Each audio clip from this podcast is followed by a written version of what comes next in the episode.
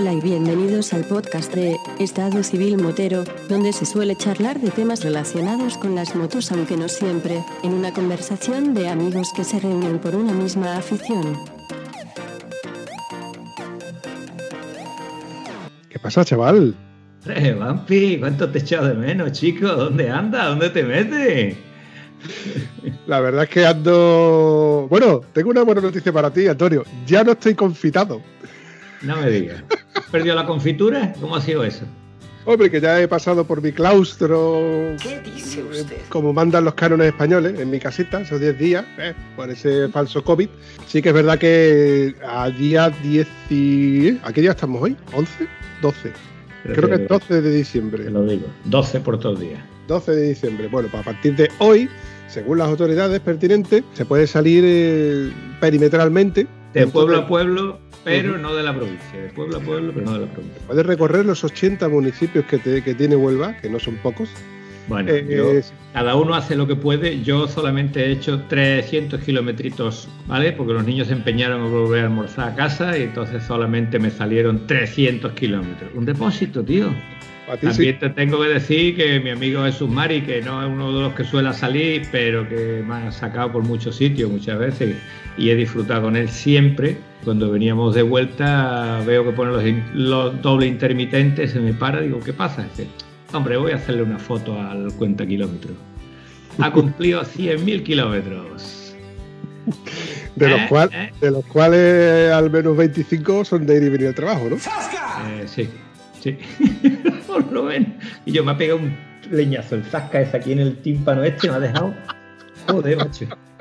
Ah, bueno, quedamos que, que montar en moto es montar en moto. Eh, ya está, no le demos más vueltas. Vale. Admitimos pulpo como animal de compañía. Y que conste que yo soy firme defensor de mi amigo Jesús Mari y de sus salidas en moto. Pero me remonto a ese primer episodio en el cual bautizamos como Qué bien mal ha pasado, donde se reunieron 11 motos, entre ellos un gran número de peluzos, porque fue el primer, la primera vez en la que nos desconfinaron. Tiene que, darse, tiene que darse situaciones como esta en las que nos digan, por fin se puede salir en moto, para que Jesús Mari salga con nosotros. ¿eh?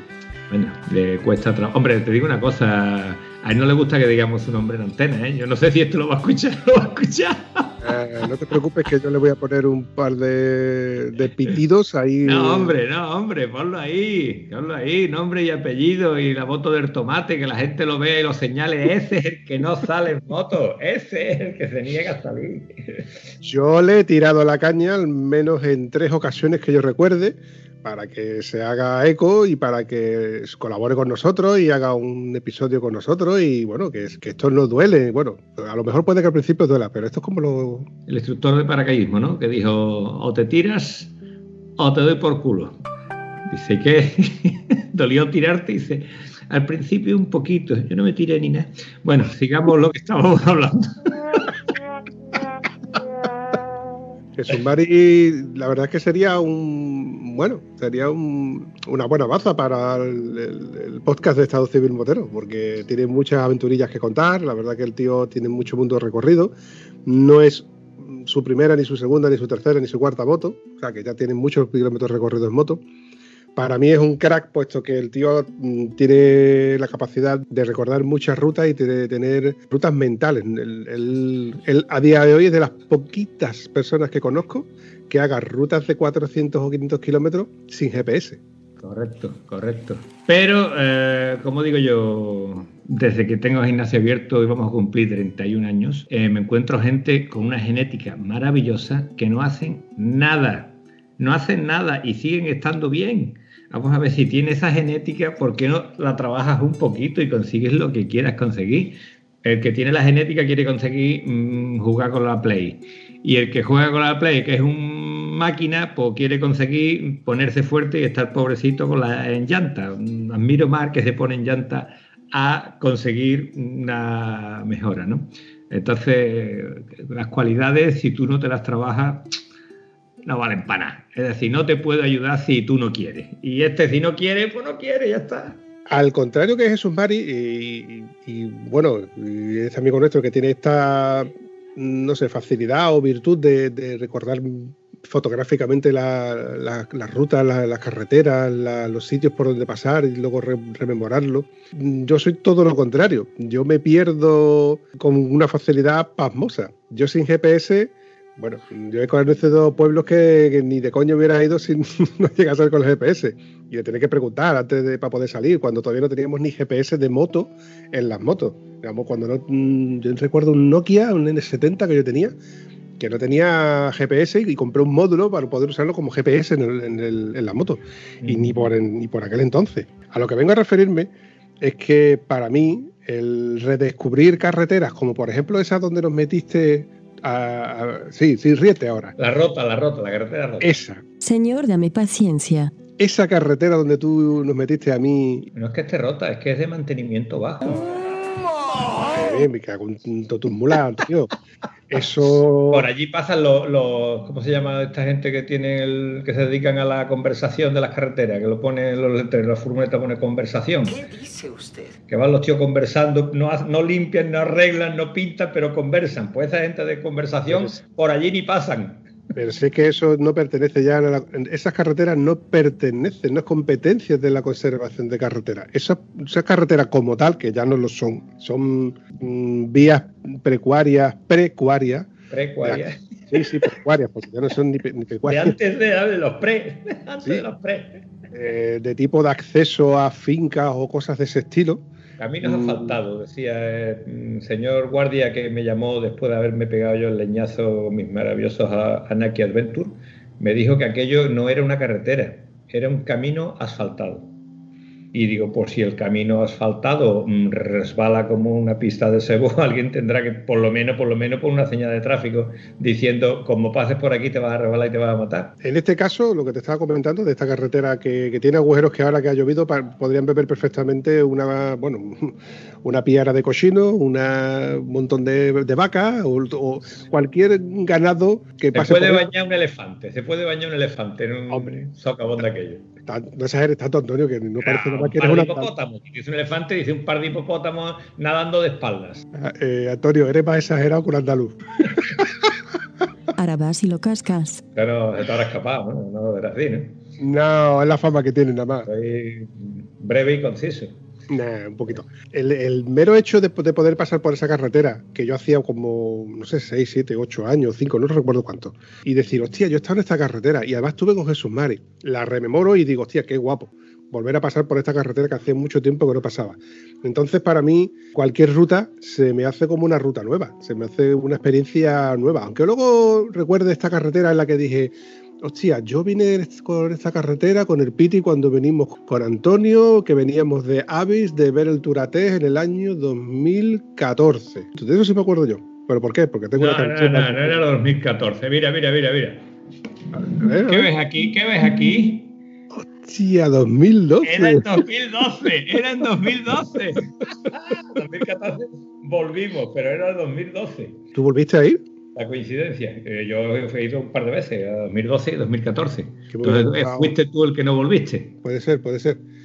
Que me hubiera gustado este año poder asistir a, ese evento. Porque. Eh, a mí se me ha acumulado la fecha. Por una cosa o por otra, no me enteré si quieres. Este año, para mal, hemos perdido muchísimos grandes eventos motociclísticos, ya, ya sean para el motero de, concentraciones que van a las cuatro concentraciones, para el motero que va a lo mejor a Jerez o va a sitios de esa índole.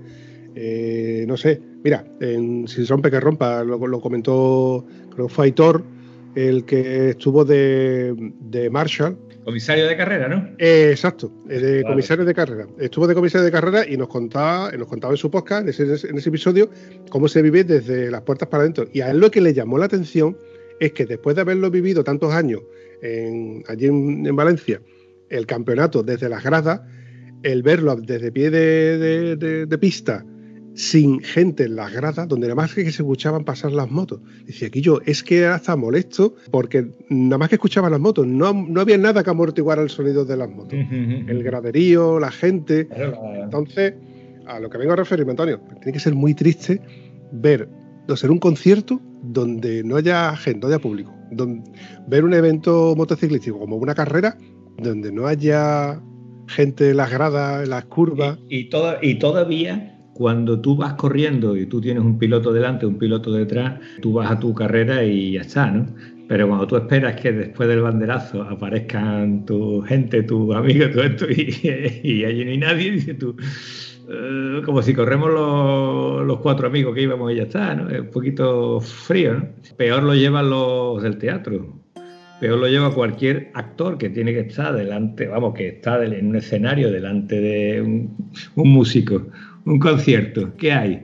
24 personas sentadas cada uno en su silla y dice tú, vale, con dos cojones. Vaya ambientazo que tengo yo aquí, qué fuerte. O sea, tú tienes que hacer ahí eso, eres músico, pero tienes que hacer actor.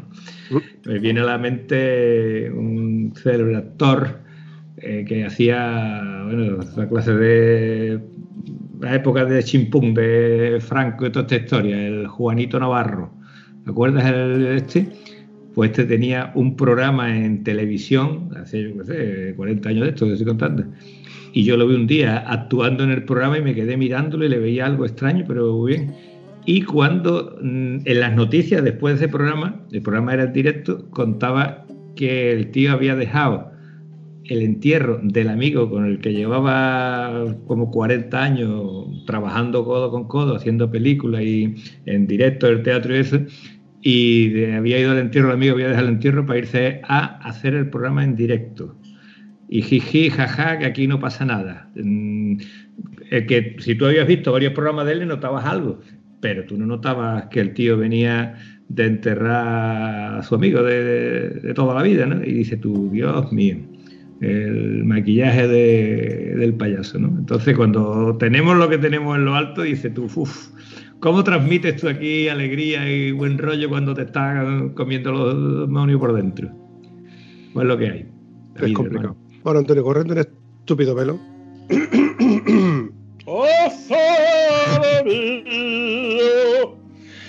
Ay, que si no me cae la garganta, tú sabes. Esto lo dejamos para el making of.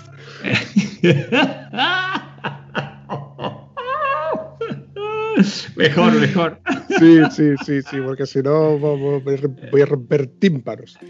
Evidentemente estamos en una época que, y hace poco lo volví a comentar eh, con un amigo mío, con el tema del COVID, del COVID, del COVID, del COVID, y es que al final terminamos hablando del COVID como si fuera, como realmente lo que es, algo que nos está jodiendo la vida, nos está jodiendo las salidas en moto, nos está jodiendo mm, el, el ámbito laboral, el personal, el sentimental, pero este podcast no es para hablar del COVID. Eh, pasa que evidentemente tiene que salir. hablarlo aunque no quiera. Sí, aunque no queramos. Pero bueno, tú hoy me llamaste por teléfono y me dijiste, Bambi, vamos a grabar. Y yo te dije, ya me has liado. porque tú me ibas a contar tu salida en moto. Porque yo no he podido salir, todavía no he podido salir. La, cosa es que cuando la moto no sale, eh, grabar un podcast cuesta un trabajito de qué voy a contar yo. Digo, pues si tú no hubieras salido antes del podcast, ¿no? Pero cuando tú sales es que vienes con las baterías llenas, eh, contento, alegre y, feliz. Así que bueno, hemos hecho una salida muy buena con su poquito de agua, carretera chorreando, lloviendo. Me acordé mucho de aquella maravillosa ruta que hice con mi tito Tony, que nos llevó a una ruta de los faros, desde País Vasco hasta Galicia, todos los faros de la cornisa cantábrica. Y fuimos a ver un, un alto, un mirador que hay allí, que es un cortado al, océano, que tiene, creo recordar que eran 580 metros o una barbarie así, ¿no? Y subimos por una carretera con una niebla espesa que no se veía nada. Y yo decía, bueno, tú sabes, subes la nube y ya cuando estés arriba de la nube, pues entonces ya ves todo el paisaje, ¿no? Y subimos, subimos, subimos y creía que no íbamos a llegar nunca al sitio ese porque, claro, el paso con tanta niebla se hacía lloviendo, lento, a niebla, y ya por fin llegamos al mirador, una vista de, te digo, 580 metros sobre el nivel del mar, que tú miras para abajo. Y bueno, eh, otro día digo yo que se podría ver, el mar. Allí no veíamos a 20 centímetros de nuestra cara, ¿sabes? Tú veías que estaba a 580 metros porque estaba el cartel que lo ponía allí, pero allí no veíamos nada. Llegamos arriba y así nos vinimos. Pues me estuve acordando de ese punto porque eh, había un montón de kilómetros que estábamos haciendo por carretera que nos conocemos y todo lo que tú quieras, pero con una buena visibilidad, ¿no? pero sin dejar de, llover, ¿no? De que tú miras al lado, eso sí, se ve todo verde, ¿eh? ya no se ve como se veía este verano que te daba pena mirar todo amarillo, ¿no? Ahora se ve todo verde, tiene su punto, su cosa. Lo que no comprendo es cómo hay gente que encuentra una excusa perfecta para no salir, porque a lo mejor llueve. ¿Eso qué pasa? Bueno, eh, ten cuenta de que es más fácil decir lo dejamos para mañana, que hace mejor tiempo, que corre mejor aire o hace menos frío incluso, o hace menos calor, que decir, ¿cuándo volveré yo a repetir esto como no sea hoy? En fin, eh, es cuestión de mi amigo José Lu tiene una frase que dice, quien tiene ganas encuentra la razón y quien no tiene ganas encuentra la excusa. Mm. Entonces cada uno que haga lo que quiera, pero a mí la verdad que hice un grupo de WhatsApp solamente con la gente que sí salen en moto. Yo me lo creo. Sí, sí, sí, he hecho un grupo de WhatsApp, tengo apuntado a, creo que somos 12 o 14, con los que sí salen en moto y siempre salimos dos o tres. Los demás, los que sí salen, tampoco es seguro.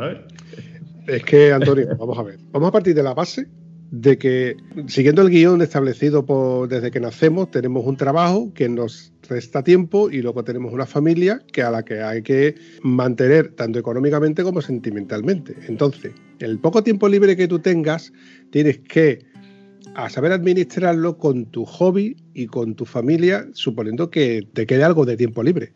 Habrá gente que sepa administrar ese tiempo libre en moto, habrá quien prefiera eh, gastarlo en su casa viendo Netflix eh, con sus palomitas, con su familia, en la estufita, porque hace mal tiempo. Y hay quien diga, pues como no sea esta, no salgo. como no salga ahora, no vuelvo a salir en moto. Entonces, para mí es tan loable una cosa como otra. Yo defiendo una cosa y defiendo otra, porque yo, he estado en las dos vertientes. Sí que es verdad que te digo, sabiendo que tenemos pocas oportunidades para salir en lo que nos resta de Navidades y hasta que termine las navidades y sin saber si vamos a tener a voz de pronto, en mirando en el futuro, probabilidad de poder salir en moto, me reivindico en lo de si hay que salir, se sale. Y si tengo que salir solo, salgo solo. Entonces, con esto es lo que te quiero decir. Habrá gente que diga, venga, vamos a salir, vamos a salir, salimos, hacemos rutas largas, lo que sea, y te puedas juntar con todo ese grupito de gente y otros que digan no. Siempre habrá gente que falte. Eh, siempre había un grupo de WhatsApp, no, pero un grupo de WhatsApp no.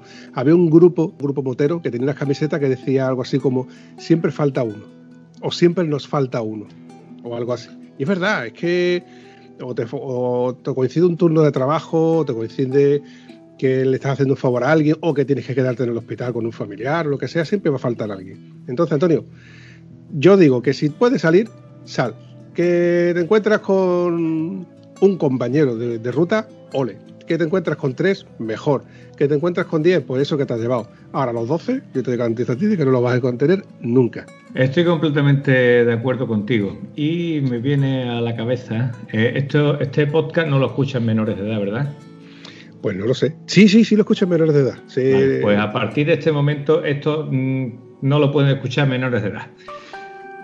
Vamos a ver, cariño, cariño, y dijo, ¿ya qué quieres, amor?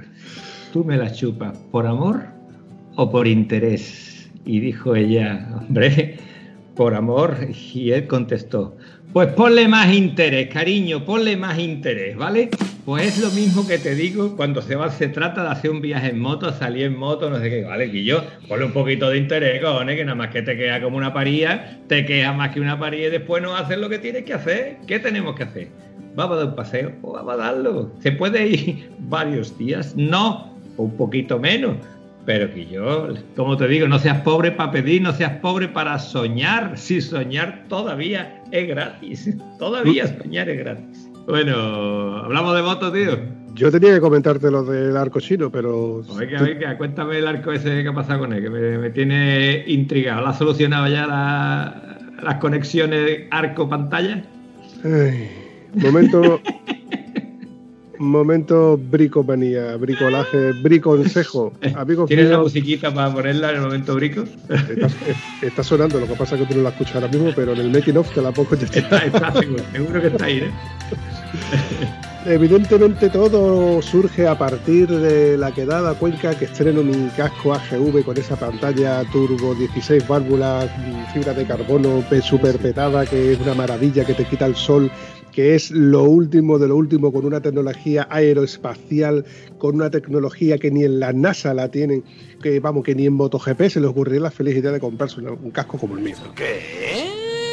¿Te acuerdas de que a la mitad del camino le quité la pantalla? Le quité la visera, perdón. Y lo la visera, sin pantalla. y lo probé sin, sin visera, perdón, sin visera. Que ya he aprendido los dos términos, me los he grabado a fuego. Casi que me tengo que tatuar en el brazo porque si no pierdo los conceptos. Bueno. Resulta que después del viajecito, pues yo le echaba la culpa al casco. Dije, el casco es un truño. Y no es que el casco fuera un truño, sino es que me hacía un efecto vela que en otros cascos no me lo hacía tanto. O me lo hacía, pero no lo quería yo recordar. Y se me ocurrió la feliz idea de hacerte caso otra vez. Y le puse, compré un deflector en la tienda Tieso Express, para no hacer publicidad de ella. Después de un par de, de pruebas y demás, conseguí ponérselo y al final, pues ahí que, que se quedó. Entonces pues, dije yo, ay, ¿cómo es posible de que yo haya podido usar esto? El deflector de pantalla, evidentemente, me quita una cantidad de aire que es considerable, que me permite mm, escuchar el sonido de la moto, escuchar ruidos que yo antes no sabía que tenía la moto, las ruedas antes de cambiarla. Y, pero el defecto que tenía, ese deflector, es que ejerce una gran presión de aire sobre la pantalla, entonces mm, vibra a baja velocidad. Cosa que a alta velocidad no, porque ya está ejerciendo esa presión. ¿Qué me estás No, no, contando? no, no, no, no, no, no, no, no, no. Yo no he dicho que la 800 vibra. He dicho que la pantalla VRS de mi 800 vibra. Ah, que no vale, quede vale. como que la 800, porque si yo digo que mi moto vibra, entonces eso Mari me va a clavar un puñalito en la espalda como 100 millones de veces. Eso es así, compadre. Sigue ¿Eh? Entonces sería darle la razón a nuestro amigo de Mari de decir, yo vendí la moto porque vibra. Mamón, coño. Hombre, con propiedad. Recapitulando y volviendo al, al brico, como notaba yo que tenía esa vibración que era un poco molesta visualmente, aunque yo sabía que no se iba a partir ni me iba a hacer nada raro, pero digo, mira, sé que la gente del foro y sé de gente que ha comprado un arco, que de hecho en la moto originalmente hay una opción que es por comprar la pantalla Touring, que vale sobre unos 200-250 pavos, casi nada, pero no es viable y de segunda mano están súper cotizadas y aún así siguen siendo caras. Pero en Tiesa- Tieso Express, esa tienda que, de la cual suelo hacer publicidad, mm, sé que vendían dos tipos de arco, uno más alto y otro más bajito. El alto se supone que es para la pantalla Touring y para las cúpulas de las Adventure. Y el arco bajito es el que es más de ti- de tipo estándar, que vale, por ejemplo, para la VRS. Porque te recuerdo que la VRS tiene una curvatura mayor que, por ejemplo, la tuya, la Touring, que tiene un poquito menos de curvatura. Cierto es. Por eso es por lo que he necesitado el, el deflector. Bueno, pues pido el arco, me tarda el mes y medio, casi dos meses que me tarda en llegar. Y claro, ahora me, me cabe el penoso trabajo de pegarle dos taladrazos a la pantalla, que la pobre lleva conmigo desde que, que compré la moto prácticamente. Y de eso de mide dos veces y taladra una, ¿no? Pues, pues yo medí tres para poder taladrar. Aún así me topaba en un sitio, luego no colaba en otro sitio. El arco, después de ponerlo, me he dado cuenta que en un sitio una de las cogidas está más cerca que en otro, con lo cual el arco está como doblado, como si las patillas estuvieran dobladas. Pero bueno, he conseguido hacerle, gracias al- a la gente del foro y a la gente de. Porque pregunté qué es lo que habéis hecho para conseguir este problema que yo tengo. También el grupo de Telegram me comentaron, me lo comentó precisamente Manu, eh, Manu Zanzón, los espaciadores que se hacen con los macarrones de gasolina. Cortas el macarrón y ha- haces un espaciador de un centímetro, un centímetro y medio, que de hecho en un lado lo hice un poquito más grande que en otro. Bueno, tornillería acero inoxidable, rosca acero inoxidable, una arandela que se llama, ¿cómo se llama la arandela? De un ancho, un ancho más mayor, ¿no? Un doble ancho, doble ala o, al- o a la ancha. De a ala, la lancha, a la lancha, solamente, la lancha. la lancha, la lancha. Ancha. Y hasta aquí el brico consejo del Club de Pesca. Continuamos con, el- con la pantalla de la moto. No he terminado, no he terminado. Después de poner el arco, porque otra de las opciones, eh, otra de las compras que yo, que yo, cuando yo hago una compra, doy muchísimas vueltas. Y yo antes de comprarlo digo, le compro esto, pero mi idea también era poder colocarle el GPS. ¿Te acuerdas, te recuerdas que tú también me lo comentaste? Y dijiste, papi, pues aquí con el arco ya le puedes poner el GPS, lo tienes más cerca. Y digo, mira, pues sería factible. El GPS en el arco lo tienes en el mismo campo de visión. No tienes que mirar para abajo el manillar cada vez que tengas que mirar algo que quita segundos la vista de la carretera y lo tienes todo en el mismo plano. Ay, amigo mío, si yo te contara que te has equivocado.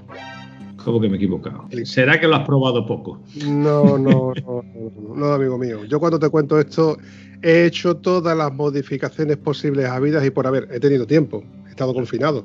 De, de, de, hecho, no podíamos salir con la moto incluso cuando ya he dejado de estar confinado. Yo he cogido el soporte RAM, que lo puedes poner en muchas posiciones, en la tubería, lo he puesto en el centro, lo he puesto en los dos lados, lo he puesto por detrás de las grapas, lo he puesto donde ha habido y por haber.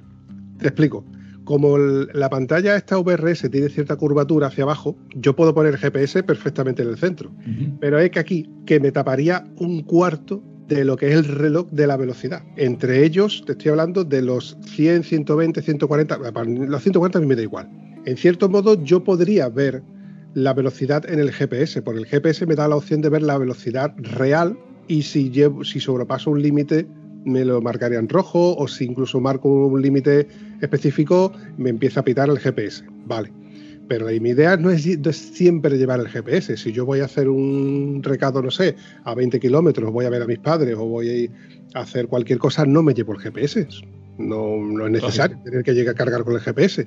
Pero aún así el soporte mmm, me tapa un poco. Por eso, ya te digo que yo he hecho todas las modificaciones posibles. Lo he girado hacia un lado, lo he girado hacia otro, lo he puesto más arriba, lo he puesto más abajo. Y al final, mira, es más, si lo ponía más hacia la derecha, ¿m? Sitúate, si lo pones más hacia la derecha, que es donde precisamente están el cuadro analógico donde te marca la temperatura, los de los de a bordo, la marcha en granada, vale, ahí tienes un hueco donde podrías ponerlo.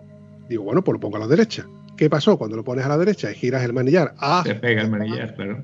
Pega el bote de freno justo en el GPS. Digo, bueno, pues entonces lo voy a poner en el otro lado. En el otro lado están los dos relojes, uno encima del otro. Eh, abajo el cuenta de revoluciones y arriba el cuenta de kilómetros en grande. Por mucho que tú lo quisieras girar, al final te mirabas poniéndolo en el sitio del manillar. Poquito más para arriba. No puedo. más alto. No, porque me topa la, la, pantalla. La pantalla no me permite subirlo más. Uh -huh. Tú te acuerdas de todas las veces que hablábamos de la pantalla, yo te he dicho, hay que enderezarla, hay que enderezarla. Hay un, grupo, un chico del, del grupo de, de GS, el Ruina. Ruina Checkpoint, que le ha hecho esa modificación a la pantalla. La ha puesto como 20 grados más adelantada para poderle meter todos los aparatos de navegación justo encima del reloj, que tiene que darte altura y lo que tú dices es que, claro, es que el ángulo no, no te da, no es posible. Aún así, Antonio, tengo dos teorías. Tengo dos teorías sobre tu moto lo que tú estás viendo y lo que tú estás visualmente imaginante y lo que yo tengo y lo que yo sé que yo tengo en mi moto. Te explico. En primer lugar, tu barra, tú, tú tienes la pantalla Turing con la pantalla con la barra Turing original que es más alta. Tanto la pantalla ah, como la barra. Eso vale. en primer lugar. Y en segundo lugar, tú tienes un GPS Tonton de unas 4 pulgadas, ¿puede ser? 3 pulgadas y media. Es, es un pequeño GPS. de los antiguos. Exactamente. De los antiguos. Claro, yo tengo un Garmin, un 396, que no sé si eran unas 5 pulgadas, 5 pulgadas y pico, que hay un modelo incluso mayor, de 6, 6 pulgadas y pico, como que es un, casi un smartphone, un, sí. un, tope grande. Imagínate si yo puedo haberme comprado en su día el GPS grande, que lo tenía, que yo siempre me he arrepentido de haberme comprado porque yo la vista cada vez la tenemos más cansada y se, los dígitos se ven un poquito más grandes y se ven más cómodos. Pero este está en el término medio y aún así mm, no puedo subirlo más ya no voy a hacer más modificaciones. Eso está claro, porque no pienso gastarme ni un duro más en chucherías para la moto. Te voy a decir una modificación a título de prueba. Eh, la pieza ERRAN, que adapta la que tú coges, que es una pieza que tiene la tuya, creo que es igual que la mía, es decir, que tiene unos 4 centímetros, 5, no, quizás tenga más, unos 5 o 6 centímetros de bola a bola. ¿Me sigues o no? Uh -huh, sí. Vale, pues esa pieza la hay, que tú lo has visto en las cámaras de nuestros admirados tanto Silvestre como Siniguan, etcétera, etcétera, que llevan unas piezas que son mucho más largas. Mucho más largas, lo único que haría es acercármelo más. ¿Qué es lo que pasa si tú te acercas más? Que, que si lo tú que mata de más, cabeza en la primera frenada. No, no, no, no, no es eso. Si tú acercas más la pantalla, tú, tú coges tu teléfono y cuanto más lejos estés, más ves lo que está alrededor del teléfono. Pero cuanto más cerca sí, lo tienes, menos ves lo que está alrededor de, de, Con lo cual, menos veo el marcador del cuenta kilómetro. Ya te he dicho que yo he hecho todas las modificaciones, tanto mentalmente como visualmente. Yo he cogido el GPS porque existen palos, es decir, los soportes que tú mismo has dicho, existen soportes que en lugar de ser de los 10-15 centímetros, los hay incluso de 5 centímetros, con su palometa. Y bueno, si lo pongo más corto para verlo mejor, nada, he cogido el GPS incluso y lo he pegado, porque existe un, pequeño soporte, que es una cruceta, una cosa muy rara, que quita todo, quita el todo soporte RAM y pegas directamente el soporte del GPS con el, con el GPS a la barra. Pero aún así, quita parte del... Quita vi- visión. Con lo cual necesitas otra pantalla, necesitas otra barra, necesitas otro GPS, necesitas otra moto. Vale, pues has comprado lotería, porque igual tienes la solución el día 22 y estamos aquí discutiendo nimiedades. Pues esto es otro tema que yo quería conversar contigo. Te voy a zanjar ya el tema del, del brico. Está claro que, como te he dicho antes, de que no voy a comprar ninguna chuchería más. Y que conste de que yo las chucherías que compro para la moto son cosas que yo sepa que son cosas necesarias o al menos que me faciliten la vida dentro de, la ruta. ¿eh? Ha sido el deflector, mm, que han sido unos 16 euros, una cosa así. Ha sido el soporte este de el, el arco chino, que es famoso arco chino, que ha sido otros 16 euros, una cosa así. Eh, arandela de tornillo y así, con sido unos 2,50 euros. Y creo que poco más. Eh, he ganado, porque he ganado el rigidez, he ganado en, que- en turbulencia y además como el, el, el reflector como es movible, en verano lo puedo quitar para que me, me dé aire, porque el, el defecto que tiene el deflector es que se me empañan las gafas con más facilidad, perdón, las, las gafas, la pantalla del casco se me empaña con más facilidad. Pero bueno, para eso está lo- el pin log y está la, la ventilación o manualmente bajar un poco la visera que es regulable. Como te he dicho antes, yo no voy a gastarme ya más un duro en modificar la moto, ni chuchería ni nada, se va a quedar como está. No puedo poner el GPS, pero bueno, el GPS vuelve otra vez a su sitio original, que era el manillar, que no me estorba, ni me va a estorbar, ni le va a estorbar a nadie, y, y que conste de que ya te, te estoy hablando de que todas estas modificaciones las hice pasando el cableado por detrás de la pantalla para poder ponerlo en el soporte, luego he tenido que volver otra vez a desmontar todo lo de la batería, el cableado, recorrer, recogerlo otra vez. Vamos, que yo me he pegado unos cuantos de días en mi casa y allí dándole vueltas a la cabeza. Esto no es primero de Minicron, ¿eh? No. Esto ya es de séptimo, séptimo de BMW, ¿eh? esto ya ha avanzado. ¿eh? Esto es de ser ¡Tieso! Porque un tío con pasta le dice al de la BMW, al machaca, le dice, toma, ahí te la dejo. Avíatela. Yo, tú me pasas luego la factura, yo te lo pago y yo te la avío. Pero bueno, a lo que venía esto ahora a colación de lo que tú me estás comentando, Antonio, es que como tú sabes, yo todos los años voy a comprar un décimo de lotería a Granada. Iré, no iré, podré, no podré. Y como estábamos confinados, yo este año no he ido a Granada a comprar los décimos de lotería. Pero como a fecha de hoy teóricamente dicen que a partir del día 18 se puede ir fuera Ah. de la provincia, me estoy pensando muy seriamente ir a Granada a comprar mis décimos de lotería. Ahí te lo dejo. Ay, queda, pues. No sé yo lo que pasará, ya te lo, lo contaremos cuando pase. Aviso navegantes, chavales. Esto lo vamos a dejar para un próximo episodio donde cuadremos o intentaremos de cuadrar un viaje de Huelva a Granada, Granada a Huelva. La historia es la siguiente. El reto consiste en llegar a la administración de loterías de Granada, la Milagrosa que se llama, que, es la, calle Valenzuela, una cosa así. Lo tengo que mirar. Calle, o calle Valladolid, no lo recuerdo. La administración de loterías se llama la Milagrosa, que está en el centro neurálgico de, de Granada. Antes de que cierre, de allí nos vamos a la cervecería Eco, que está a pocos metros. Nos tomamos allí una cervecita, sin alcohol, evidentemente, que te ponen un tercio y te ponen un bocadillo, Antonio.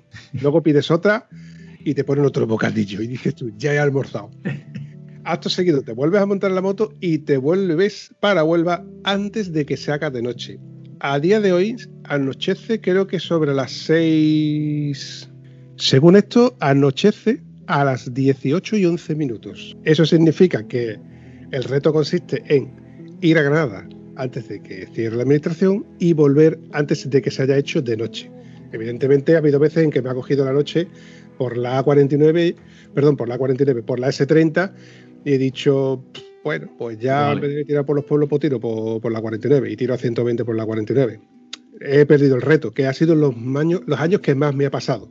Otros años he sido más listo. El primer año que fui más listo la cagué, pero bien cagada, porque digo, ¿Para qué voy a esperar a hacerlo en diciembre? Lo hago en septiembre que tengo dos horas más de sol, con dos huevos ahí. Voy a Granada, compro décimo, me tomo mi, mi, refresquito tranquilamente, me vuelvo para atrás y por la zona de Málaga, Sevilla, ya vi yo 42 grados. Pues hasta que yo no llegué a niebla, no vi los 38 grados del marcador. De que ya, ya dije yo, hostia, qué fresquito. Ah, hemos quedado que 39 ya es fresco, ¿vale? Ya.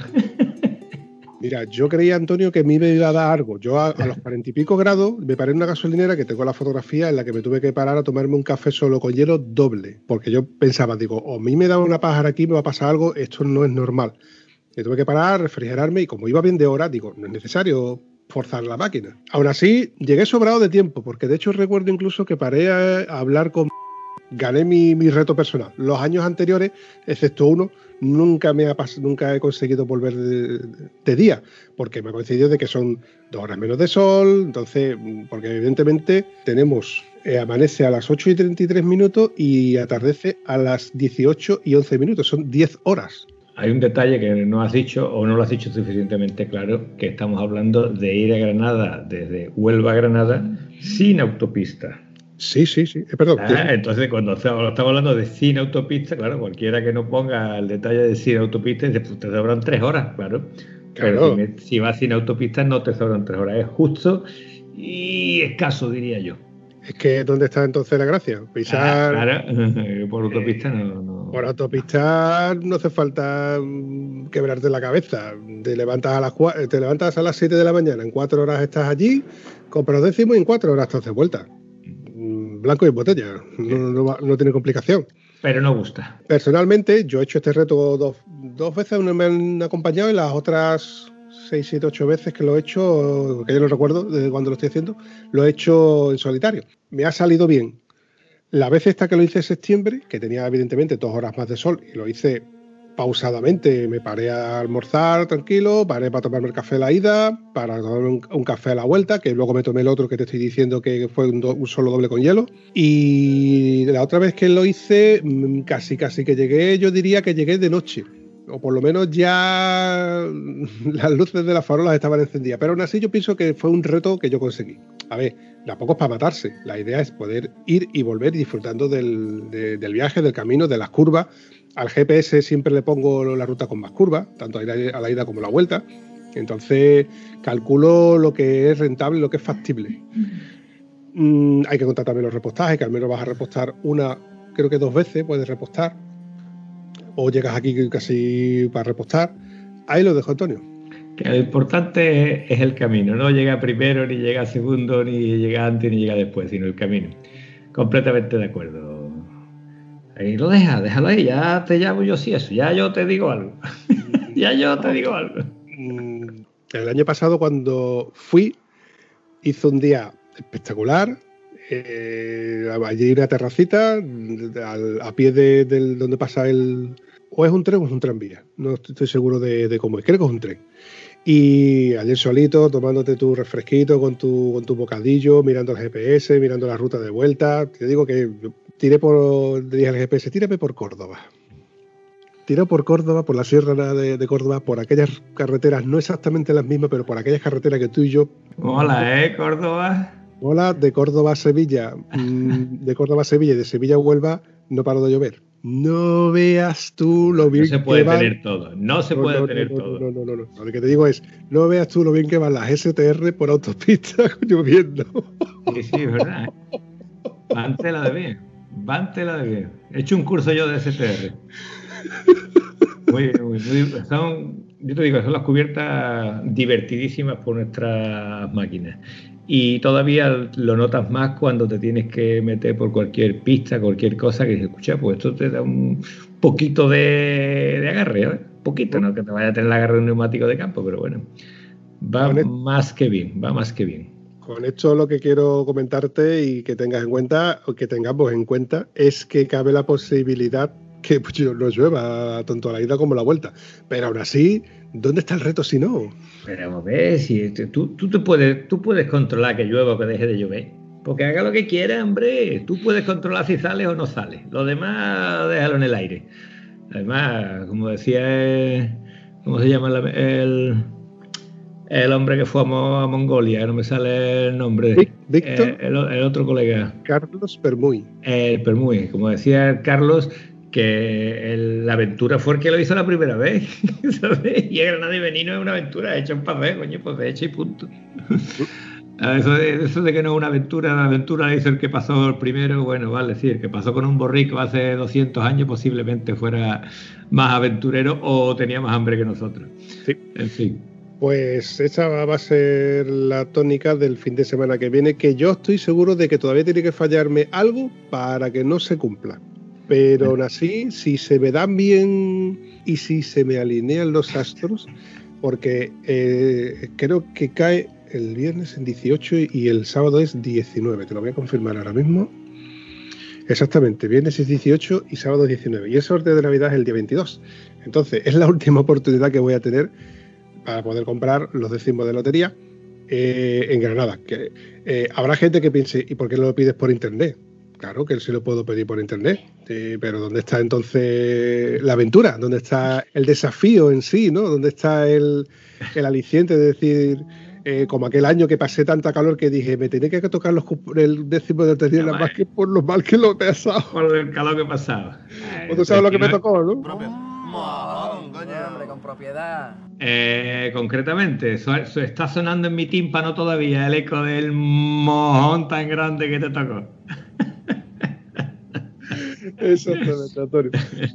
Pero bueno, es una cosa que a mí me gusta hacerla todos los años, lo tengo así como, bueno, como escapatoria, como yo no sé, como, venga, eh, como peregrinación, ¿no? Lo de ir a Granada. He ido a Granada y voy, y que conste que voy solo exclusivamente a comprar eso y me he vuelto. Hay que tener ganas, hay que tener ganas. No, mira, te voy a contar otra cosa. Mm, yo tenía unas ganas horrorosas de subir a, Puerto Llano. ¿Qué dice usted? Sierra de Granada, ah, perdona, Sierra Nevada. Claro, evidentemente no se me va a ocurrir la feliz idea de ir en pleno mes de diciembre, ni enero, ni febrero, y esperé al mes de mayo, en un puente que había del 1 de mayo, y digo, voy a tirar con la moto para Puerto Llano. Uy, uy, uy, lo que ha dicho. Prado Llano, perdón, Prado, Prado Llano. A ver hasta dónde llego, ¿no? A ver si llego hasta arriba. Sí. Bueno, pues ahí está el tío con dos huevos, se va para Llano. En aquel entonces no tenía GPS, usaba el GPS del móvil. Puse, no, no puse para Llano, puse Sierra Nevada. Y allá que cuando la carretera se acaba y empiezas a coger un carril, dices tú, y este carril no me suena. ¿eh? Esto no es. Esto no es. Y ya cuando el carril se convierte en un poquito de cabreo, de, donde por aquí nada más que hay huellas de cabra y de animales y no hay huellas de carretera. Qué bonito. solamente huellas de bicicleta y poco más. Y dices tú, quieto, quieto, párate. Paras, pones el GPS y cuando le das así a ampliar al GPS dices tú, ¿dónde estoy? Le das a reducir y dices tú, me cago en todas mis mulas. Esto es un sendero que se usa para hacer precisamente senderismo. Diría que tus mulas todas. Me estaba llevando a Monachil por la parte de atrás de Sierra Nevada, por un sendero que yo luego he entendido de que se hace como eso, como para hacer senderismo en verano. Dios mío. Eh, o sea que, claro, le digo a recalcular al móvil y me dice que para llegar a la Plaza Andalucía, que está en Prado Llano, me marcaba unas dos horas y pico, con lo cual yo ya no podía volver eh, a una hora considerable a, casa. No iba a casa precisamente, me iba a Málaga, iba a quedarme en Málaga. Digo, mira, paso y voy a casa de mi primo en Málaga, allí en el Aurí, y paso la noche con ellos y bueno, el día siguiente me vuelvo para, para casa, para Huelva. Pero como yo me quedé con esa espinita, digo, voy a pegarme otro salto otro fin de semana, me voy a ir a Sierra Nevada, que yo quiero subir con mi moto a Sierra Nevada. Y ahí que va el Vampi con su moto, se va a Sierra Nevada. Este aquí, amigo mío, que cuando llego a Sierra Nevada estaba todo aquello nevado la sierra estaba, como su propio nombre indica, ¿eh? estaba completamente nevada. En pleno mes de mayo, Antonio, que yo me quedé flipado. Yo decía, pero, pero si se supone que esto es mayo, que el mes que viene es junio, que ya estamos con las vacaciones, y estaba todo nevado. Por lo visto, ese fin de semana había caído una nevada, la última, se supone que era, ya muchas de las tiendas y los comercios estaban cerrados. Eh, tomando café con una cafetería que yo conocía, eh, me comentó el chico, dice, no, si aquí, si te, si te fijas bien, la nieve reciente y las carreteras están prácticamente secas ya porque se está derritiendo y es verdad. Tú veías como los coches, que tengo fotos, que a ver si las encuentro y, las paso, de que había estado nevando los, dos días antes y por la noche, como había estado haciendo una temperatura de bajo cero, la nieve había aguantado, pero que mm, conforme se iba saliendo el sol, se estaba derritiendo y se veía los, ¿Cómo se llaman? Las canales estas de, de los techos donde va que... Esta- Las famosas estalactitas nevadas. Pues eso, eso, Cuchillos era- de hielo. eso eran chorros de agua que iban cayendo, chorros de agua por todas las canalizaciones y demás. Y lo curioso es que luego se veían los coches con, el- con los techos y los capós llenos de nieve. Pero luego se veía como, como que estaba der- derritiéndose a una velocidad mm, curioso cuanto menos. Para ellos era una cosa normal y lógica, pero para mí era una cosa que no me lo esperaba. Yo, claro, yo llegué allí a Granada con mi, con mi equipación de invierno sin pensar de que iba a hacer frío. Menos mal que ibas de invierno, podía haber ido con tu traje famoso, ese caladito que tiene tú que te pone para las ocasiones que llueve. De verano, de verano. Porque es que durante el camino yo pensaba, digo, yo me he equivocado al traerme la equipación de invierno. aquí no. Pero cuando llegué arriba y digo, hostia, ¿esto qué es? A ver si recupero las fotografías, que son cuanto menos interesantes. Vas a ver que tengo razón. con- Bueno, hay una anécdota que tengo que es que conforme iba subiendo, veo un coche que me hace ráfaga me saca la mano y me hace así con el brazo de arriba abajo, como diciendo despacio. Me llamó un poco la atención, digo, bueno, aquí habrá algo- estará la quieres? ¿Qué quiere el tío este? ¿Un control? ¿Un algo? eh, lo, lo primero que tú piensas es un control de la Guardia Civil o la policía o algo, y no, era una vaca. Que estaba. sí. Al- a la siguiente curva había otra vaca. Digo, bueno, pues de esta vaca se han escapado de algún sitio. Hay que ir más tranquilo. La, Sí. pre- la pregunta es, eh, cuando empieza, porque yo este honor no lo he tenido, eso de ir conduciendo y empezar a coger nieve, nieve, nieve, ¿con nieve por la carretera o la nieve ya estaba quitada de la carretera? La carretera estaba totalmente limpia de nieve, pero mojada de que dependiendo de la curva, tú sabes que la curva Bien. tiene cierto peralte, entonces el agua corre hacia un sentido, de Ah, izquierda a derecha o de derecha a izquierda. Entonces tú cogías cada una de las curvas con el uy, uy, uy, uy, uy, uy. Uy, uy, uy, uy, uy. Tú sabes Uy, lo uy, que uy. es. ¿tú has visto lo que tú sabes lo que es apretar el culo, el esfínter hasta una. Te lo puedes imaginar, ¿no? Controlar, dice, controlar el derrape apretando el culo, ¿no? Más o menos, ¿no? Yo no, yo no he apretado tanto el culito, mm, mm, creo que vamos, ni cuando he tenido diarrea en el colegio. Toda una experiencia en Sierra Nevada. Esto que dices tú, eh, ¿estas cubiertas agarran o no agarran? Ahora lo voy a comprobar. Hay, pero claro, cuando tú ves por primera vez, para los que somos de aquí del sur, que nosotros para ver nieve, para ver nieve, tenemos que irnos a Sierra Nevada, que está casi en la otra punta de Andalucía. O sea, al igual los, los que estén escuchando este podcast, que estén, eh, por ejemplo, como Polo, que está en Galicia, o José, que está en Asturias, eh, John, que está en, en el País Vasco, para ellos ver la nieve es algo más cotidiano, entre comillas. ¿no? Salir a la puerta. Para ellos es salir a la puerta y ver la nieve. Sí, como quien dice, pero para nosotros es algo que, es- que es totalmente. Yo no, yo no sé conducir con nieve, he conducido, por Para desgracia. pero- nosotros es ir a Granada o ir a Almería. Yo la nieve la he visto en el Canal Alto, cuando hemos estado allí, del Belefique para arriba, ahí es donde hemos visto nieve. La tetilla de Bacares, otro sitio maravilloso, y hemos visto trozos, ah, oh, nieve allí, ¿no? Pero nieve fuera de como tú estás hablando, en mayo. Pero Pero- claro, aparte de eso yo no la he visto más. Pero responde, Antonio, ¿cuántos kilómetros hay que recorrer para llegar a Belefique? Eh, 400, que- unos 500 kilómetros más o menos. Más o menos los mismos que hay que recorrer. eh, Bueno, en autopistas son menos, pero Sí, bueno, sí. Para, para- para llegar a Sierra Nevada y ver la nieve y conducir con nieve en moto, eh, hay que recorrer bastantes kilómetros. Entonces, el encontrarte con la moto, llegando para allí, dices, hostia, aquí me tengo yo que parar y hacerme la foto de aquí ha estado el Bumpy. Reborcándome por la nieve, de gusto, del mismo gusto. No, Antonio, no. Tanto como reborcarme, no. me hubiese gustado, pero yo digo, no me quito el, Es que no me quité ni el casco, con eso te lo digo todo. No miento, sí, sí, sí hay fotos mías con el casco sin, sin casco, que de hecho tenía la barba, tengo la barba más larga, más, más larga, más extensa. Y además despeinada porque el casco me lo Claro. recuerdo. Pero la típica foto de decir, coño, aquí está la avispa con la nieve y el Bumpy sujetando el móvil. Esa foto es emblemática, esa foto tiene digas tú a mí que, que no es guapa. Tengo, te voy a pasar algunas de las que te he dicho ahora de la zona de la tetilla de Bacares por ahí, que había trozos de, de nieve. La foto con la nieve sí te la voy a mandar. La del reborcón que nos dimos José Luis y yo jugando con la nieve, esa no sé si está todavía por ahí o no. Si la encuentro te la paso también.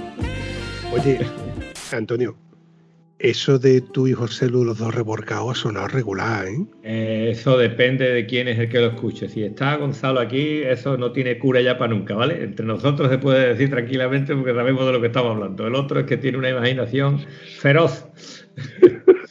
Feroz, pero siempre empujando para atrás. Bueno, ahora, ahora que ha decaído nuestro tu, tu maravillosa batallita que me estaba quedando pues más, no quería yo que se pasara este podcast porque, en fin, la última vez iba yo paseando a mi perro, puse a escuchar un podcast y mira por dónde me pongo a escuchar el Dame Rueda. Y miro el Dame Rueda y digo, 2 horas 57. Dijo, tiene tela. Y después me acordé de la muchacha que estaba planchando y, le dice el marido, oye, niña, que tiene la oreja derecha con esparadora puesta. dice, que me ha llamado uno cuando estaba planchando y he cogido la plancha y me la ha puesto a la oreja creyendo que era el teléfono. ¿no? Y le dice, bueno, y la, y la otra oreja dice, porque me llamó el tonto me vuelve a llamar otra vez, ¿no? Y claro, ya lo cogí por el otro lado y me quemé la otra oreja, ¿no? Pues eso mismo me estaba pasando a mí escuchando el siguiente podcast de tres horas, después de haber escuchado el uno de las novedades, escuchar dos de las novedades y, deseando de tener otro ratito para escucharlo entera. Pero es que encima de todo este podcast va el tío y, me dedica una canción a mí personalmente, Guillo, de verdad. Entre que se me cayó la baba con el detalle que tuvo ese, ese gran hombre dedicándome la canción. Y ahora digo, bueno, menos mal que aquí ni nadie, porque yo iba bailando con el perro por en medio de la calle. Te confieso que bailé más de una mientras que paseaba el perro. Así que desde aquí hazle llegar a nuestro amigo José, que me encantó el detalle y bueno, así mismo como, como el programa en sí, como la maravillosa música que mete en este. Así que una vez más, es un tío grande. Pues todavía tienes que escuchar el último de novedades, porque hay, son tres episodios de sobre novedades. Eh, yo he escuchado ya el último, y me dan ganas de volver a escuchar los dos especiales anteriores, que la verdad es que sí que son largos, porque son largos, porque hablan de todas las novedades que se esperan en el 2021 sobre las motocicletas. Yo me eché a llorar, ojo, me eché a llorar, cuando Murrillos comenta de que la F, FJ, FJ, la FJ, que la de baja FJ desaparece. La Super Teneré desaparece. Tres motos que son emblemáticas desaparecen del mercado, tío. La Super Teneré 1200 desaparece, tío. Es que me lo cuenta y no me lo creo. ¿eh? Pero bueno, son cosas que cuando el mercado no fluye. Así que ya te digo, estoy por. Pues estoy, no, voy a descargarme, voy a volver a descargarme y tenerlos ahí en la cartera de la aplicación de podcast para cualquier noche que me coja trabajando, lo que sea, volver a volver a escuchar las novedades porque merece la pena. Morrillo es un tío muy sesudo y la verdad es que te pone un montón de datos sobre la mesa que dices tú, joder, macho, esto. Sí, sí, sí. sí. mola. Tres podcasts de tres horas por podcast y que te los cargues todos, mm, si no mola, no te los cargas. Uno no es tan masoca, tiene que tener algo interesante para que uno se dedique a, quererlo escuchar de principio a fin. Eh, reconocerás entonces que las tres horas casi que te saben a poco.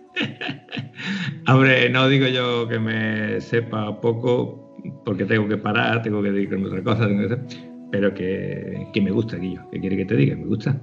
No puedo evitarlo, ya está. Me caído bien el tipo ese. Por cierto, dime. Te lo voy a decir ahora, hombre.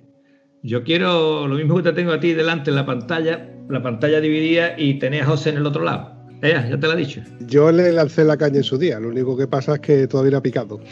Pues dale con la caña en el lomo. Voy a ir yo, no, voy a, vamos a ir allí, hombre, le vamos a decir, aquí qué pasa, vamos a hacer un directo. Está pendiente, estamos pendientes un... Hay pendiente un viajecito hacia Asturias, eh, esperemos que sea este verano, que 2021, que las cosas fluyan de tal manera que podamos pegar un salto tipo lo que hicimos a Cuenca. Se supone que va a haber un, un Cuenca 2021, entonces si puede que haya la feliz casualidad donde nos podamos reunir por fin los chicos de Motos y más, si rompe que rompa, Estado Civil Motero y algún que otro más en Cuenca, pues sería un puntazo.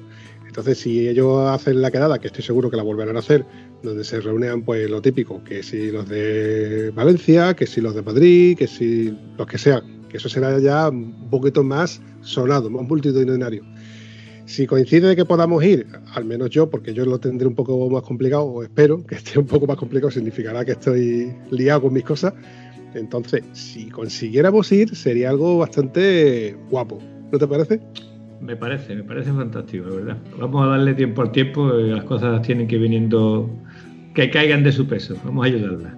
Yo creo que tú conociéndome sabrás que yo no suelo hacer planes a más de tres días vistos, pero sí que me gustaría eh, apuntarme en la agenda o decir, eh, este año me gustaría ir a Asturias. Siempre he tenido curiosidad por ir a Asturias como sitio emblemático en sí, pero el, ahora tengo la, la, condición de conocer a José, de por ejemplo, si voy a Galicia, conocer a Pollux, si voy al País Vasco, conocería a John, si voy a Valencia, en Valencia tenemos a Josep, tenemos a... Lo, lo, de John no es necesario, tío, un tío con un vespino sacándote por allí, tampoco hace falta... John le hablamos por aquí, lo saludamos y ya está, ¿no? Deja de meterte ya con él, que no tiene un vespino, tiene tres motos. Tiene tres vespinos. Bien, vale, vale. Pues si tiene tres vespinos, nada, ya está. Ya está, déjate de meterte con él. Ahora, que... ahora, lo que falta es que el día que lo veamos con su vespino nos queme, ¿vale? Que no seamos capaces de alcanzarlo. El vespino no seamos capaces de alcanzarlo. Entonces, eso no se va a enterar nadie, ¿vale? no te preocupes que él se encargaría de ponernos, a parir y demostrarlo. Que conste de que yo no me voy a poner al lado de un semáforo con John nunca, porque conociéndolo como lo conozco y con las tres máquinas que tiene, y, bueno, quitando la del reparto, pero las otras dos motos que tiene mmm, son ligeritas, ¿eh? No te digo ya a ti que, y, John se las pela, que él se dedica a, a moverse con, un, con, su, bueno, con sus motos, que no es como nosotros que hacemos viajes, pero a otro ritmo.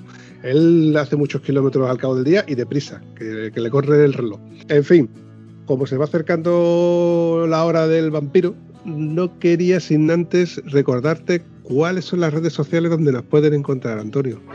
Ay, Dios mío, pues mira, te lo voy a decir, tú pones Estado Civil Motero en el Google y aparecen. Eh, mira que es fácil. no te tienes que descargar nada, te vas allí y ya te viene todo.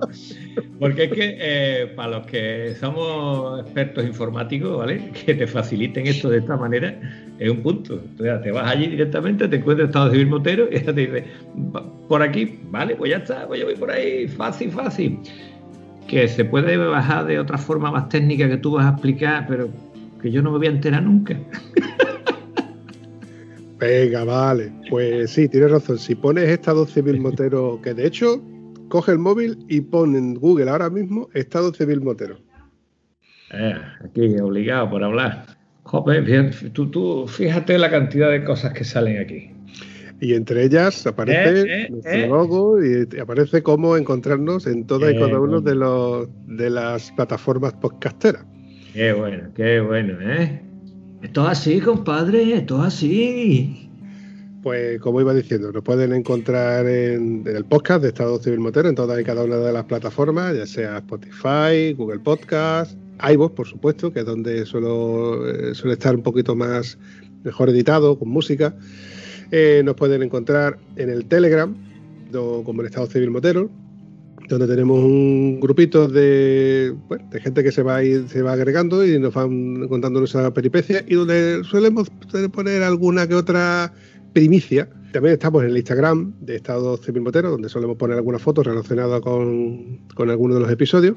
Estamos en Twitter también como Estado Civil Motero. Aunque ahí no suelo yo interactuar mucho, pero sí que solo tengo como notificaciones y demás, y cuando suelo buscar noticias, eh, suelo tirar de ahí. Así que ya sabéis, si queréis encontrarnos, queréis buscarnos, ya sabéis dónde soléis, dónde podéis encontrarnos. Una cosita que no quería yo dejarme por detrás. Eh, estaba yo un poco triste porque no habíamos grabado y mira por dónde me voy a, los podcasts de Estado Civil Motero y me encuentro que hay dos podcasts y yo sin enterarme de nada. Sí, sí, sí. He grabado el último podcast, lo grabaste con nuestro Oscar y con otro chico que traía Oscar, que no me acuerdo el nombre del chico, Alejandro puede ser.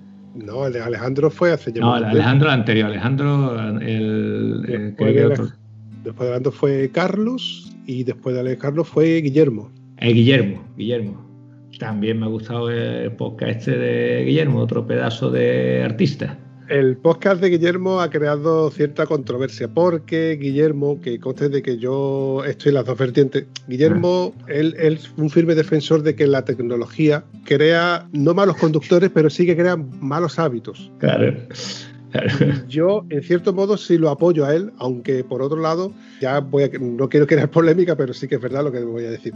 Lo comenté con él, digo, es que hay que tener claro de que la tecnología ha avanzado en todos los aspectos y nos ha hecho mejorar nuestra vida cotidiana sin que prácticamente la apreciemos, porque, por ejemplo, en el ámbito motero, tenemos mejores botas, tenemos mejores, mejores protecciones, tenemos ropa térmica más avanzada, que nos quita mejor el frío, el calor, tenemos mejores protecciones de los guantes, por ejemplo, mejores guantes.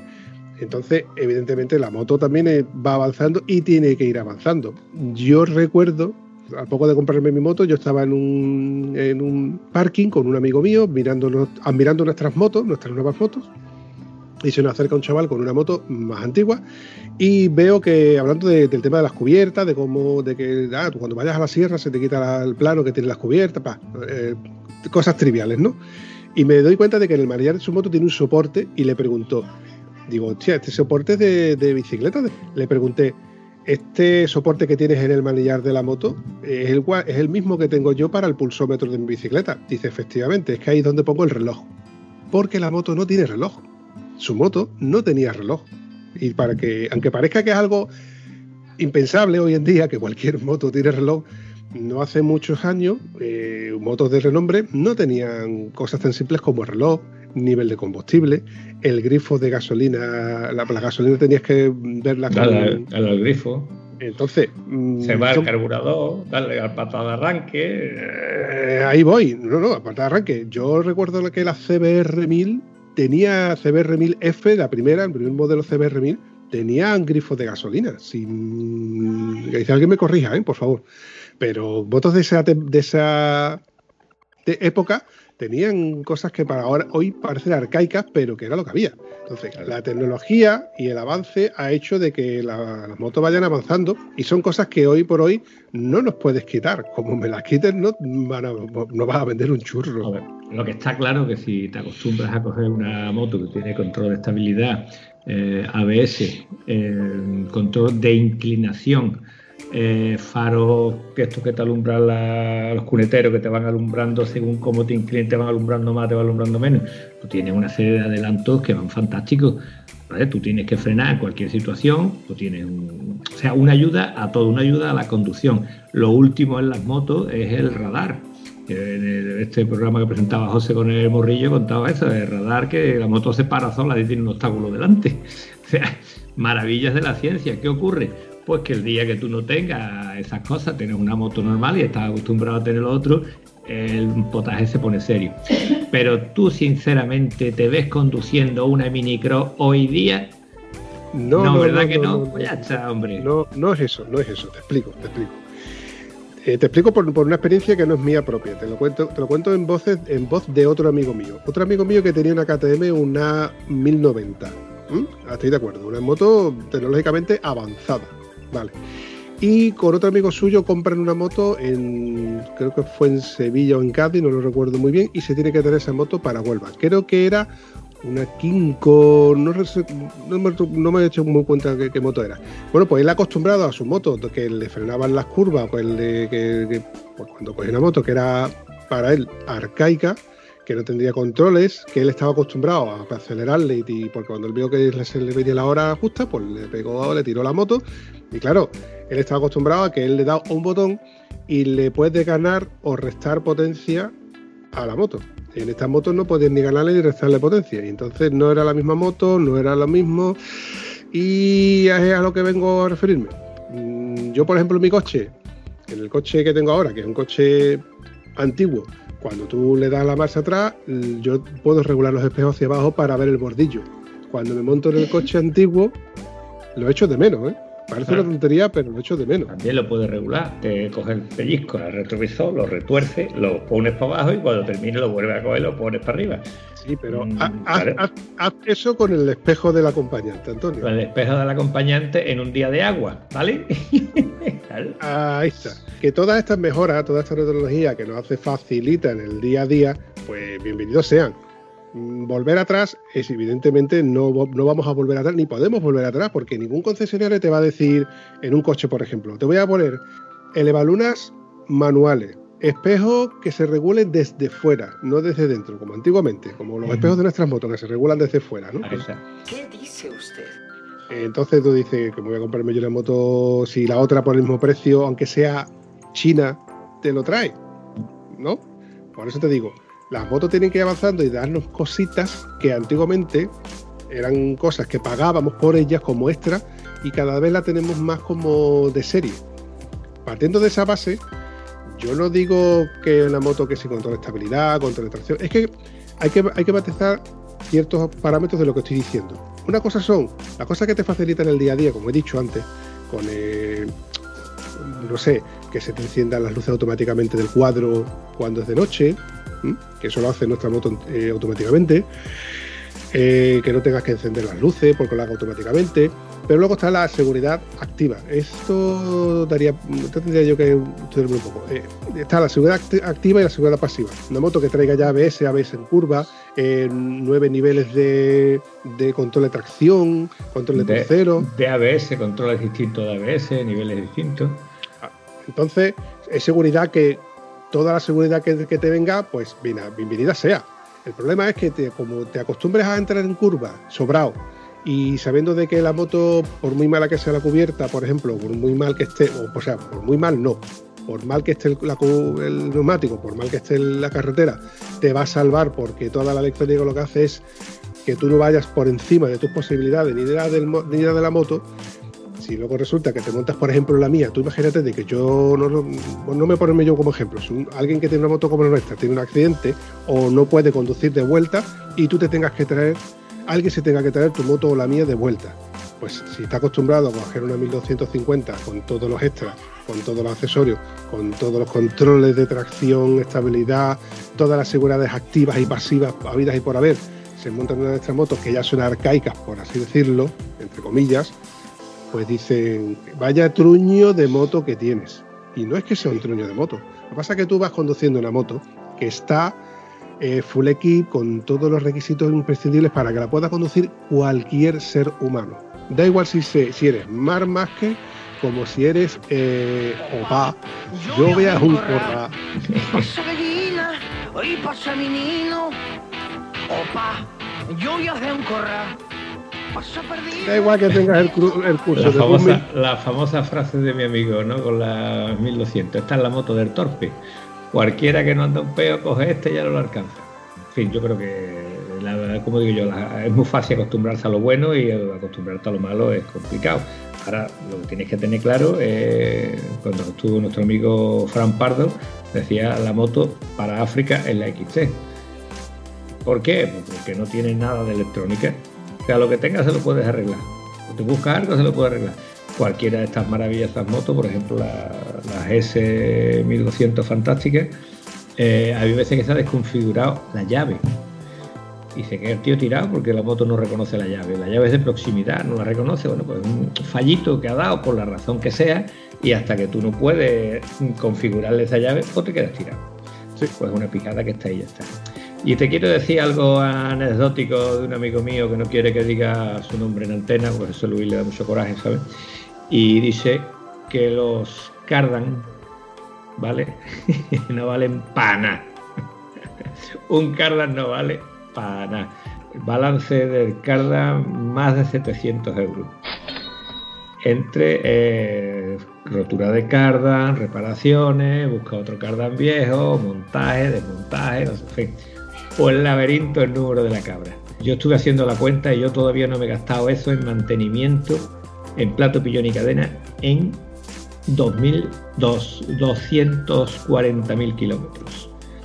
Entonces que te venden un cardan como que es algo eterno y es eterno si tú tienes el mantenimiento que necesita un cardan. Después de que se le haya roto el cardan a José eh, otro amigo fue a hacer la revisión aquí yo, mírale esto, engrázalo, desmontalo. Un cardan con 28.000 kilómetros y estaba oxidado que estaba oxidado el cardan. Vamos a ver, eso no va metido para que. Pues mire usted, no va metido para eso. Y no había dado problemas, simplemente necesita un mantenimiento. O sea que cada vez que tú, cada dos cambios de aceite, tienes que abrirlo, cerrarlo. Y eso, eh, si tú eso lo haces a precio oficial, a 80 pavos la hora, Eso es una pasta, ¿eh? A precio de colega no sé cuánto sale, pero eso es un pastizal. Esto que tú mismo me has dicho, ya se ha hablado, se han escrito ríos de tinta sobre este tema, sobre los cardan oxidados. Y, tú mismo has dicho el por qué. Eh, por qué se oxidan. Exactamente. El problema está en que si tú pasas todo y cada uno de los mantenimientos en el concesionario que te certifican que no se te va a oxidar y que no se te va a partir, puesto que ha pasado por sus estándares y su dinamométrica, como lo queramos llamar, por sus revisiones pasando por caja, evidentemente. Mm, si se rompe algo, tú vas a, reclamarles a ellos porque se ha roto, si ellos han hecho sus revisiones. ¿eh? Mm, como me pasó a mí en ciertas revisiones en las que yo le dije, oye, ¿no le habéis echado, no lo habéis mirado el nivel de, del agua anticongelante? Sí, sí, digo, no, asómate, asómate que lo vas a ver igual que lo estoy viendo yo, y vengo en caliente. Entonces yo les reclamé que eso se lo habían pasado por alto y me lo tuvieron que reponer. lo que le faltaba el líquido anticongelante en, las revisiones. Y estoy hablando de las primeras revisiones. ¿eh? Yo no le pasé más de dos o tres revisiones en el concesionario oficial. Bueno, a lo que voy. Si dejas de pasarle las revisiones porque son caras en el concesionario original y se la pasas en el taller de confianza, donde el del taller de confianza se limita a hacerle lo que es un mantenimiento. Lo que, ¿Qué es lo que toca por kilómetro? aceite, sus correas, en el caso de las 1200 por ejemplo de aire, que llevan correas de alternador y demás, pero no tiene por qué mirar el cardan, o como mucho cambiarle los aceites cada 20.000 kilómetros, que son cada dos cambios de aceite. Pero incluso haciéndole esos cambios de aceite, de cardan, de esto, lo otro, eso lleva una serie de junta, una serie de cosas, que si el retén se ha ido, si lo otro, que muchas veces eh, tú tienes experiencia en cargarte rodamientos por la bala moto o una frecuencia inusual con una manguera de presión, ¿no? Ojo, los rodamientos originales se los cambié, no, se los cambié en 2013. El, mi taller de confianza me cambió los rodamientos a otros rodamientos que no eran los rodamientos originales y a fecha de hoy, lavando la moto con la misma confianza con la que lavaba antes, y pasando por los mismos charcos, bueno, no paso por los mismos charcos porque ya no hago tanto campo, rally o roa, como lo queramos llamar, que es mentira todo lo que acabo de decir, esto último, ya no cojo tantos charquitos como cogí antes. Pero yo sigo lavando la moto como la lavo antes. Y la moto se sigue mojando igual que se mojaba antes. O sea, yo. fallo de material, simplemente fallo yo de. podría decir, podría decir que los rodamientos que traía originalmente la moto en esa época no estaban rotos, tampoco sonaban, pero en una de esas revisiones donde el chico, este mecánico, me dijo, Vampi, mira, giraba la rueda y veis, se veía como la rueda se quedaba algo frenada. Y me dice, no son las pastillas de freno, son los rodamientos. Se le suelen ir. Ah, bueno, pues entonces le tocará cambiarlo. Y le cambié los cinco rodamientos. El eje delantero y el eje trasero desde entonces, a mí me dijo, Vampi, te he puesto unos rodamientos que no son los originales, pero son mejores. Vienen sellados, son de estar hechos de un acero, no sé qué historia, tiene una garantía que no se va. Y además le he echado, le he echado grasa por un tubo, le he metido grasa ahí petado. Yo pienso que cuando se tenga que ir, se van, se van a ir. Mira, con esto cito al gran Íñigo Zabaleta, donde tiene un Excel, donde recuerdo haber visto todas y cada una de las veces que le cambiaba los rodamientos de, de los ejes y más o menos concordaban con los kilómetros. Pero a mí no se me han vuelto a ir. Yo, de hecho, cuando lavo, la, cuando lavo la moto, lavo la moto, le meto primera, suelto embrague y dejo que la rueda trasera gire mientras que yo le estoy dando con la pistola a presión a la llanta, no directamente al buje, al, buje central, pero ahí le está entrando agua y está girando y le tiene que entrar agua. Si tiene que entrar, le va a entrar agua. Partiendo de esa base, no se me han vuelto a citar, a lo mejor se me citar dentro de un mes o dentro de un año. No te quiere decir de que sean eternos y que hayan solucionado el problema, pero que los rodamientos se van y se tienen que ir. Pero el tema del cardan de las 1200 es un tema que se habló mucho en su día, que yo me dio por leerlo y lo leí, porque ha habido muchos usuarios los que les ha pasado es que por lo visto no, es tan, no está tan sellado como nosotros pensamos que está esa junta tórica que trae. Hay incluso gente que le abren un orificio para que drene, para que pues, se pueda lubricar, para que se pueda... Hay quien para, que, para que salga lo que entre por otro lado. Mira, es que esto también, es que esto también lo vi yo hace muchísimos años. ¿Tú recuerdas que yo te comenté los vídeos de la gente de la circunvalación? Estos chicos se corrieron Mongolia, partieron tres o cuatro brazos de cardan, tuvieron que abrir varios cardan, eh, se les partieron también un cardan, etcétera. Y ellos hacían sus propias revisiones. Y ellos eran los primeros que tiraban por tierra los truños de BMW. yo no voy a partir un- una lanza a favor de nadie. La paliza que ellos le metieron a sus motos no son palizas normales. Así que con, con esto, Antonio, vamos a ir dejando el tema de, de los Kerzen, de las 1200, porque si no vamos a alargar un podcast que ya llevamos una hora. Y tú sabes lo que te digo, ¿no, Antonio? Que ya no hemos visto bastante. No. ¿Cómo bien se mal ha pasado.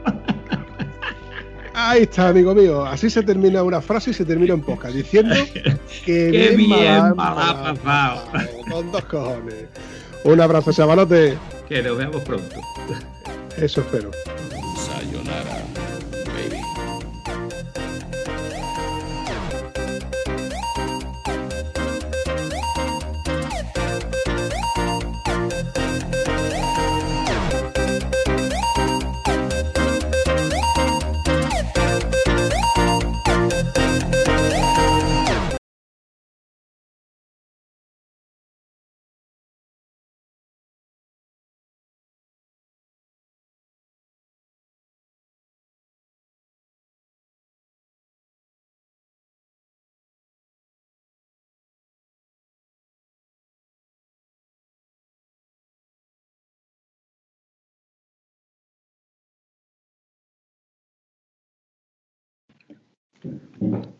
Hola, Antonio. ¿Con el último bocado en la boca todavía? Más o menos. Hostia, qué bien me veo. Por una puta vez que enfoco la cámara. Por fin has conseguido hacer que esto funcione. La madre que trae. Bueno, amigo, ¿qué pasa? Te cuento. Eh, mientras que tú te colocabas esto, pues yo he aprovechado para prepararme un cafecito. Ah, muy bien. Y como he pasado por el pueblo, adivina lo que me he traído. Ah, ¿Cómo se llama esto? esos son torrijas, bizcocho. Bizcocho, ¿no? No, no, no, no, no. Que es muy típico de mi pueblo, que se puede comprar en las tiendas de mi pueblo. Hornazos. Ah, los hornazos, siempre. Eso es famoso en tu pueblo y en el mío. En tu Pues- pueblo y en el mío. No, no, pues los pueblos de, de la zona nuestra. Y como tú comprenderás, para mí Pero- esto es un pecado capital. Así que estoy pegando medio bocadito. Era un manjar que no podido dejarlo pasar. Mm. Eh, Vampi, acércate al micro y di Zaragoza. ¡Un mojón! Déjame que me tome el cafecito tranquilo, Ya, tranquilo. que es de estas cositas. No, no, no, yo sé que tú me lo vas a dejar. Aquí no tenemos que estresarnos para nada. Para nada. Pero este es de estas cositas que te puedes tomar tranquilo. Claro, hombre. ¿eh? Hay que relajadamente. Eso es así, compadre. Eso es así. Y los pimientos son asados. Y las papas fritas. Yeah.